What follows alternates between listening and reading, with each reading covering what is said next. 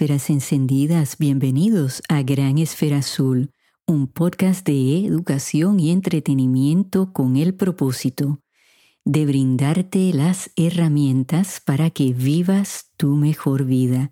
Te saluda tu conductora Ana Margarita, educadora y consejera de vida. Amigos, he titulado el episodio de hoy El acceso inaccesible y les voy a compartir una experiencia que tuve este fin de semana que en verdad me molestó muchísimo. Y no es la primera vez que me sucede, pero creo que esta vez fue un poquito más serio y entonces pensé que esta era una buena oportunidad para crear conciencia compartirlo con ustedes que son mi audiencia. Este podcast es educativo y a lo mejor ustedes pues no tienen a nadie a su alrededor que tenga una condición severa en la vista como la que yo tengo y pues a lo mejor les puedo dar información de valor para que ustedes pues sepan qué hacer. Eh, ¿no? Y eso me ha pasado desde niña, que muchas personas no saben cómo actuar alrededor mío una vez que saben que tengo una condición en la vista. Para aquellos de ustedes que son nuevos aquí en el podcast, bienvenidos. Pero ya yo he compartido que tengo una condición genética que se llama retinitis pigmentosa y que afecta mayormente la visión central. Ha sido una condición progresiva, se me descubrió alrededor de los seis años y pues con los años pues se ha ido empeorando. Y no hay cura en estos momentos, hay esperanza de que un tratamiento de células madres pudiese regenerar el tejido eh, en los ojos, pero este tratamiento pues no está aprobado en los Estados Unidos. Eh, sé que lo están utilizando en otros países y si uno pues se quiere no tomar ese riesgo de ir, pues por supuesto no está cubierto por ningún seguro eh, que sea eh, basado aquí en los Estados Unidos. Y yo lo he investigado y pues no, no siento que sería el paso correcto porque hay muchos riesgos. Entonces nada, pues tenemos que seguir teniendo esperanza de que algún día pues eh, ese tratamiento esté disponible o que haya alguna otra cosa nueva. Pero mientras tanto, pues yo he aprendido a vivir con esta condición, a adaptarme a todos los cambios que he tenido. Cuando tuve a mi niña hace eh, casi ya 23 años, fue cuando empezó el cambio más severo. Eh, yo hace muchos años, pues que ya uso un bastón, no tengo perro guía y el bastón, pues no tiene ojos, amigos. O sea, eh, eh, funciona para indicarme que hay objetos eh, por delante de mí, que puede haber escaleras, pero en realidad, pues no me protege de muchísimos otros peligros, no me protege de que haya alguna persona con alguna mala intención alrededor mío, no, no me alerta mi teléfono celular, eh, en particular la marca Apple, pues ahora está desarrollando ¿no? Eh, un funcionamiento con la cámara que me, me, va diciendo si hay el marco de una puerta, ¿no? Por dónde voy entrando.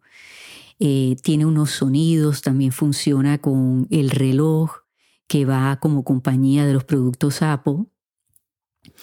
Y entonces poco a poco, eh, gracias a Apple, les voy a decir, yo puedo utilizar eh, mi teléfono, las computadoras, porque ellos fueron los pioneros de hacer todos estos equipos accesibles. Yo soy muy leal a ellos porque amigos, considero que a diferencia de otros productos, Apple ha hecho sus productos de accesibilidad pues fáciles de usar y de entender. Hay otros que hacen más cosas, pero es muy complicado.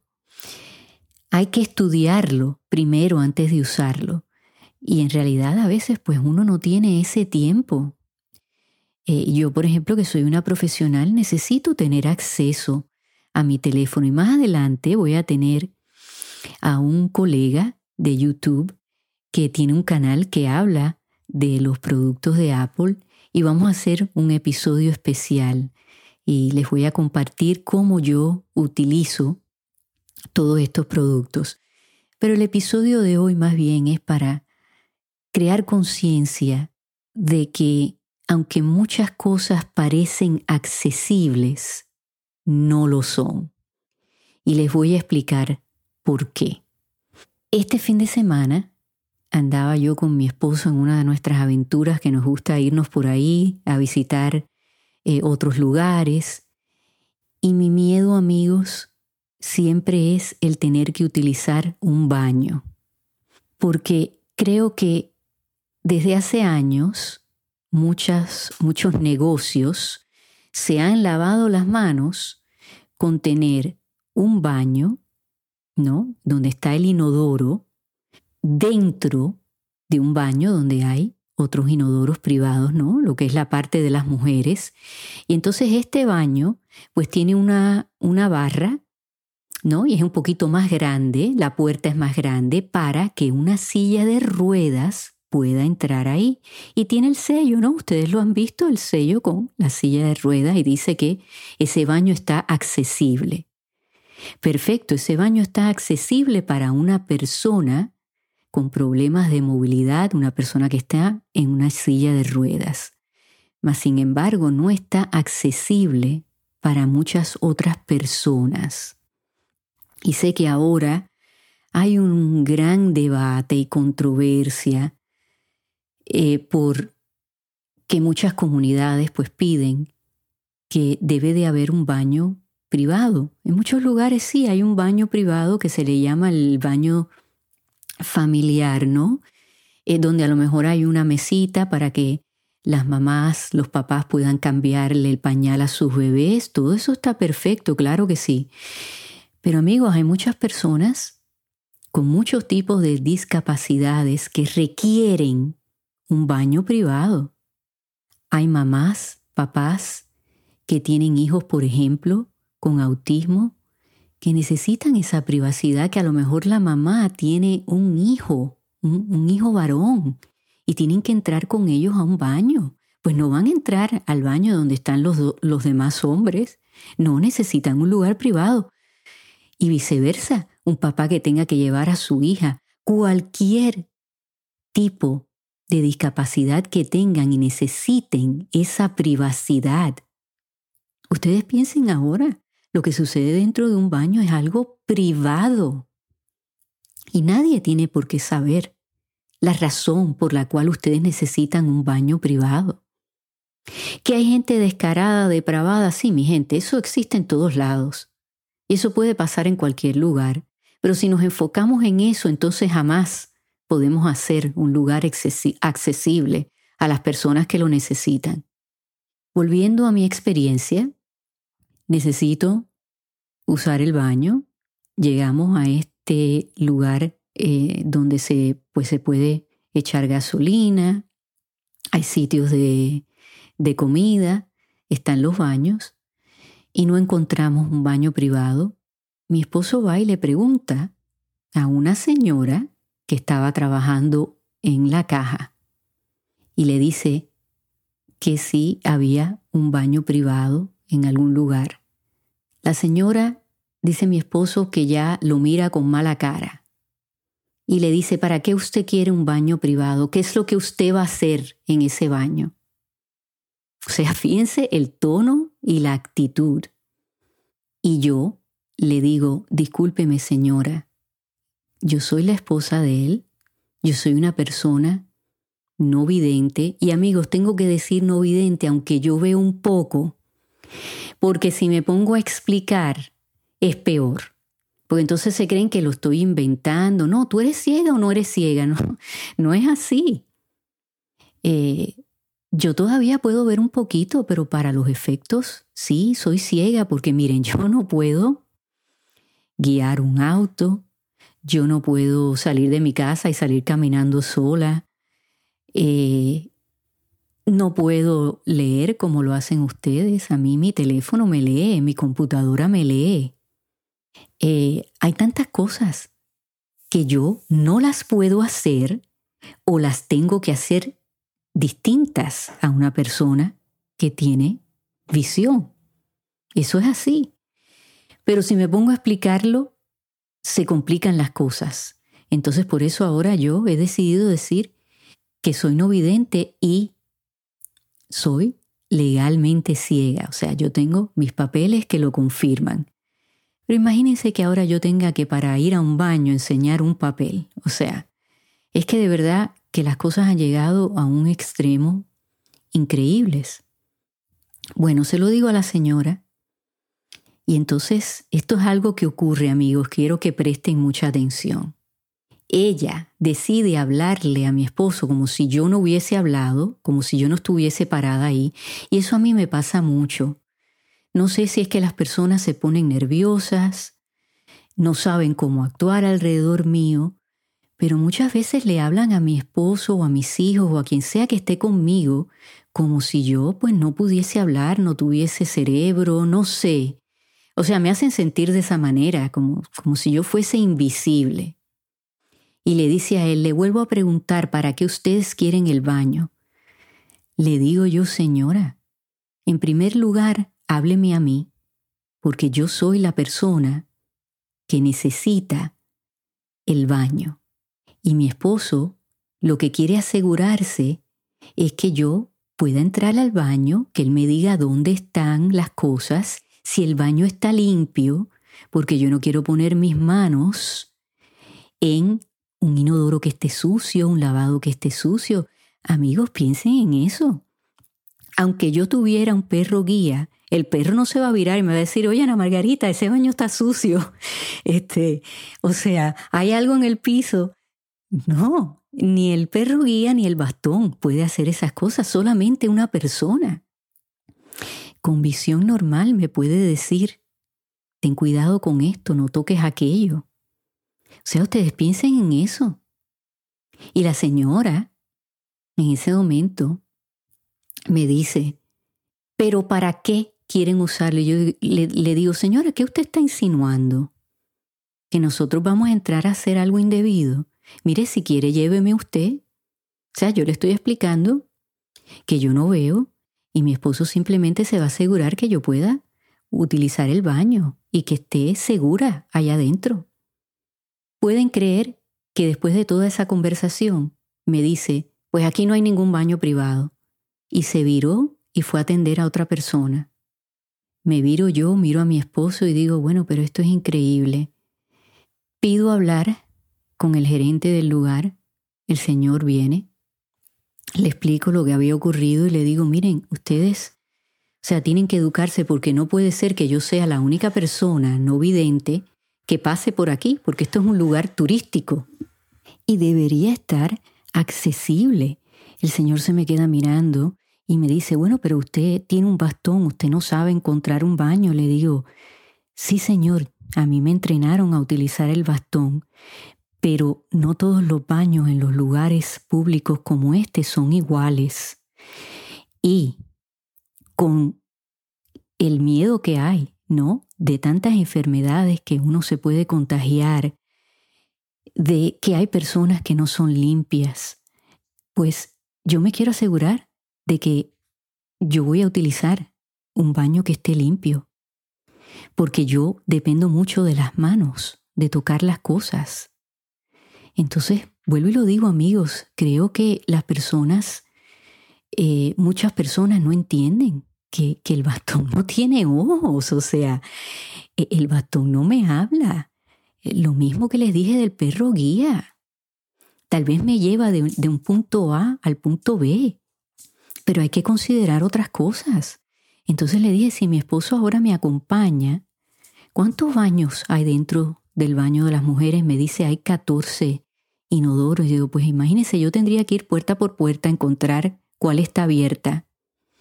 Y, y entonces, bueno, rezarle a Dios de que esté limpio, de que no toque nada, de que no me resbale. o sea, ustedes tienen que pensar en estas cosas.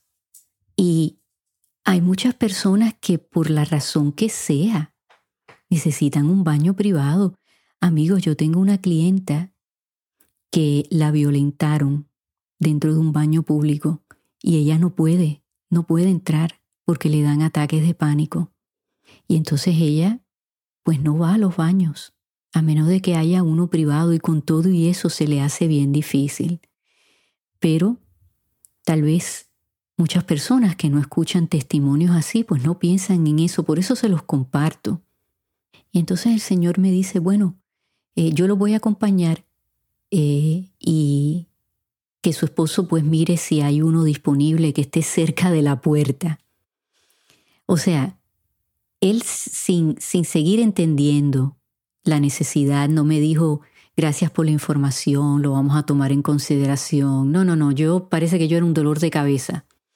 Y así me siento, amigos, en muchas ocasiones, de que soy un problema. Ustedes no saben, eh, una vez en un viaje en carro de la Florida Indiana a visitar a mi hija, yo me tuve que aguantar de ir al baño porque no habíamos encontrado un lugar eh, accesible para yo ir. Y en muchos lugares, déjenme decirles que le dicen a mi esposo, no, usted no puede entrar con ella, ni siquiera se puede parar en la puerta.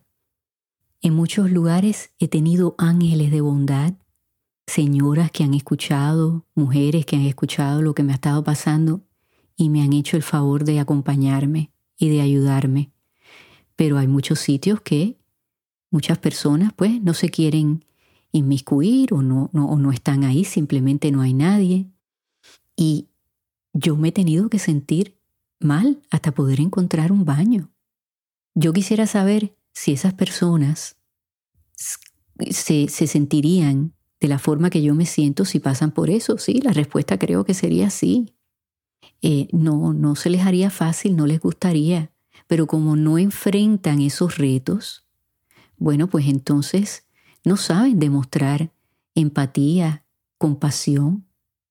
Hay personas, como lo dije anteriormente, hay papás que sus niños eh, autistas necesitan esa privacidad de un baño porque a lo mejor pues se sienten incómodos, no quieren entrar solos, no pueden. Mi gente, yo no lo hago porque no quiero, sino porque no puedo. Entonces hay que ver más allá de una situación y no juzgar de inmediato y decir, ah, sabe Dios qué van a hacer dentro de ese baño. Miren, porque alguien lo ha hecho, o sea, no paguemos todos por pecados de otras personas. Y, y creo que uno tiene que tratar estas cosas con delicadeza.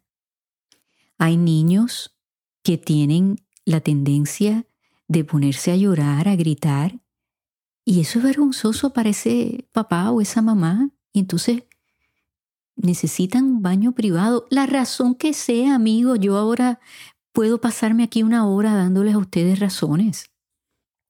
Pero lo que es claro es que muchos de estos negocios pues se están escondiendo detrás de ese símbolo con la silla de ruedas, ¿no? De decir que ese lugar es accesible. No es accesible para solamente un por ciento de la población y no para todo el mundo.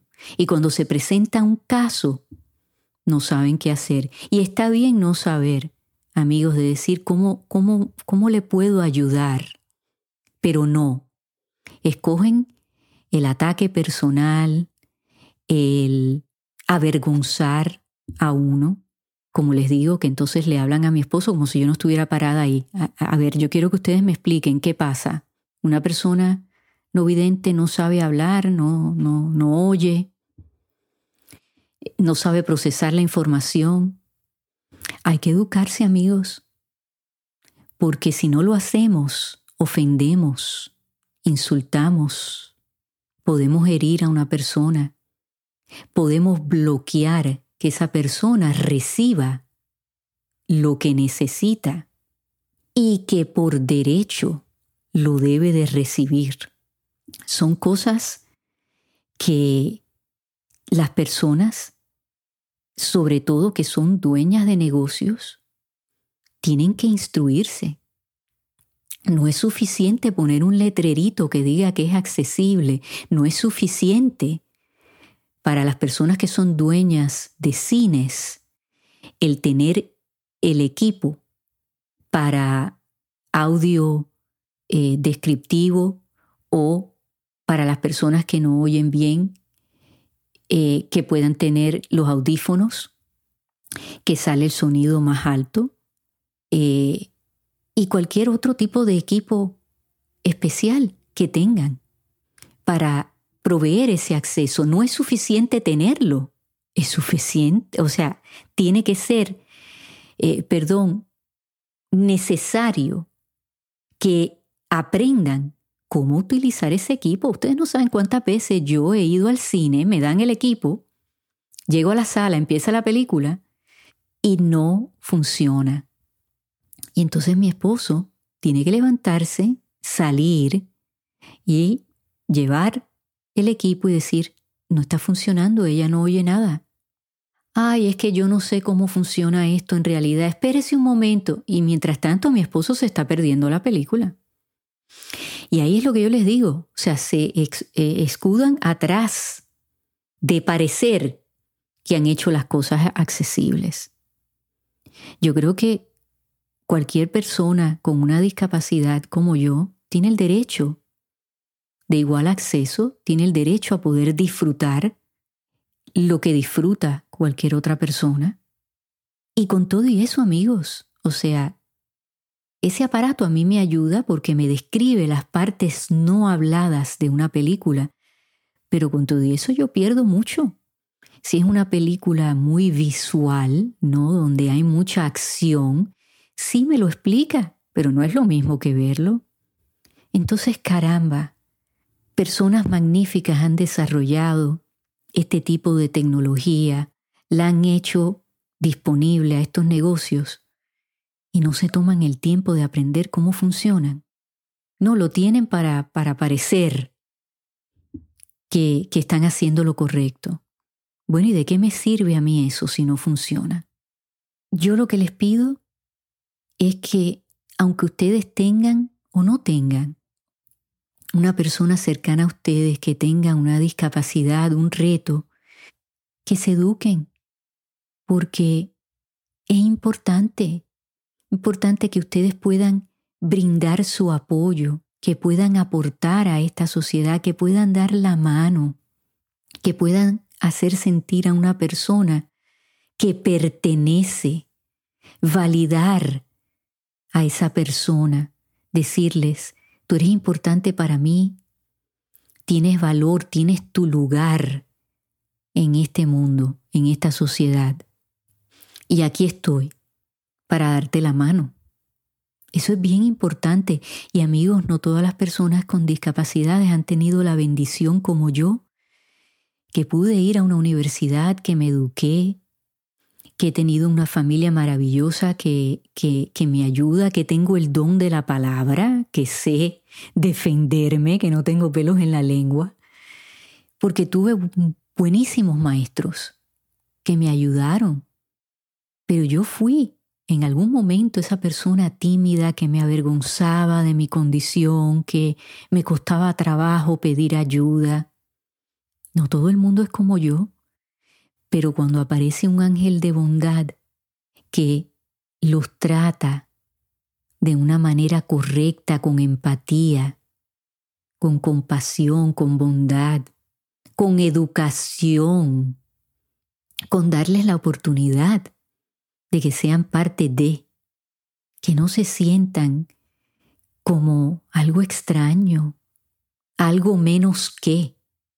Ustedes siempre piensen que detrás de lo que ustedes están viendo hay una historia y ustedes no saben cuál es esa historia. Entonces, sean curiosos y con mucho respeto. Háganlo. Pregunten, ¿en qué te puedo ayudar? ¿Cómo podemos lograr que tú alcances esta meta o que tú puedas utilizar los servicios que ofrecemos aquí, que tú puedas saber lo que hay en un menú. Muchos menús por muchos años no estuvieron accesibles, amigos. Ahora, si uno tiene un teléfono como, como lo tengo yo, pues puedo ir a ese portal y leer el menú, pero por muchos años mi esposo, mis hijos, con quien yo estuviera, me tenía que leer el menú porque yo no sabía lo que había. Cuando te sirven un plato, te ponen un vaso, para una persona no vidente es bien importante que te digan tu vaso está a la izquierda, los utensilios están también a la izquierda, te puse el plato, cuidado, está caliente. O sea, hay que entrenar a los empleados, amigos. Y, creo que, que sobre todo debemos de sentir que tenemos la responsabilidad de que todo el que entre a nuestro establecimiento se sienta cómodo y quiera regresar, sea quien sea, sea un ángel de bondad y extienda su mano, amigos, que muchas personas se lo vamos a agradecer. Bueno amigos, esto es todo lo que tengo para el día de hoy. Me despido no sin antes pedirles que se suscriban a Gran Esfera Azul para que cuando grabe un nuevo episodio pues lo puedan escuchar y por favor compártanlo para que así otras esferas encendidas se unan a nuestra comunidad. Y en donde quiera que ustedes se encuentren en esta gran esfera azul, enciendan esas esferas, regalen y reciban luz. Hasta que nos volvamos a escuchar.